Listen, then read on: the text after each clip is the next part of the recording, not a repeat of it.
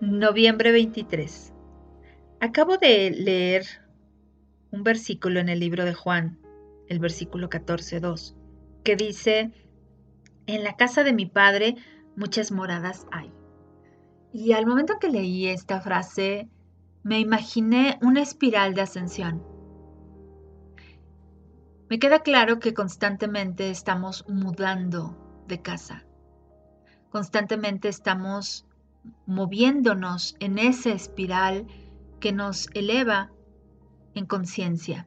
Y es en esa elevación en donde elevamos nuestra frecuencia y en donde conectamos con otras dimensiones. Es en ese flujo de espiral en donde podemos volver tangible lo sutil, lo divino, en donde podemos reconectar con esa energía que fluye hacia nosotros y que nos da la posibilidad de manifestar el paraíso aquí en la tierra. Hoy te invito a que te hagas consciente cuántas veces al día, a la semana, al mes o al año te cambias de casa.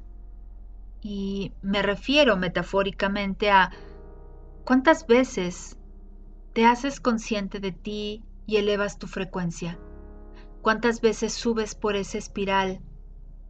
¿Cuántas veces visitas todas esas moradas que hay en el reino del Padre y de la Madre Tierra?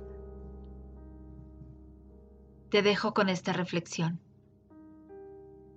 Y si es que te hace falta viajar más, visitar más esas distintas moradas, hazlo.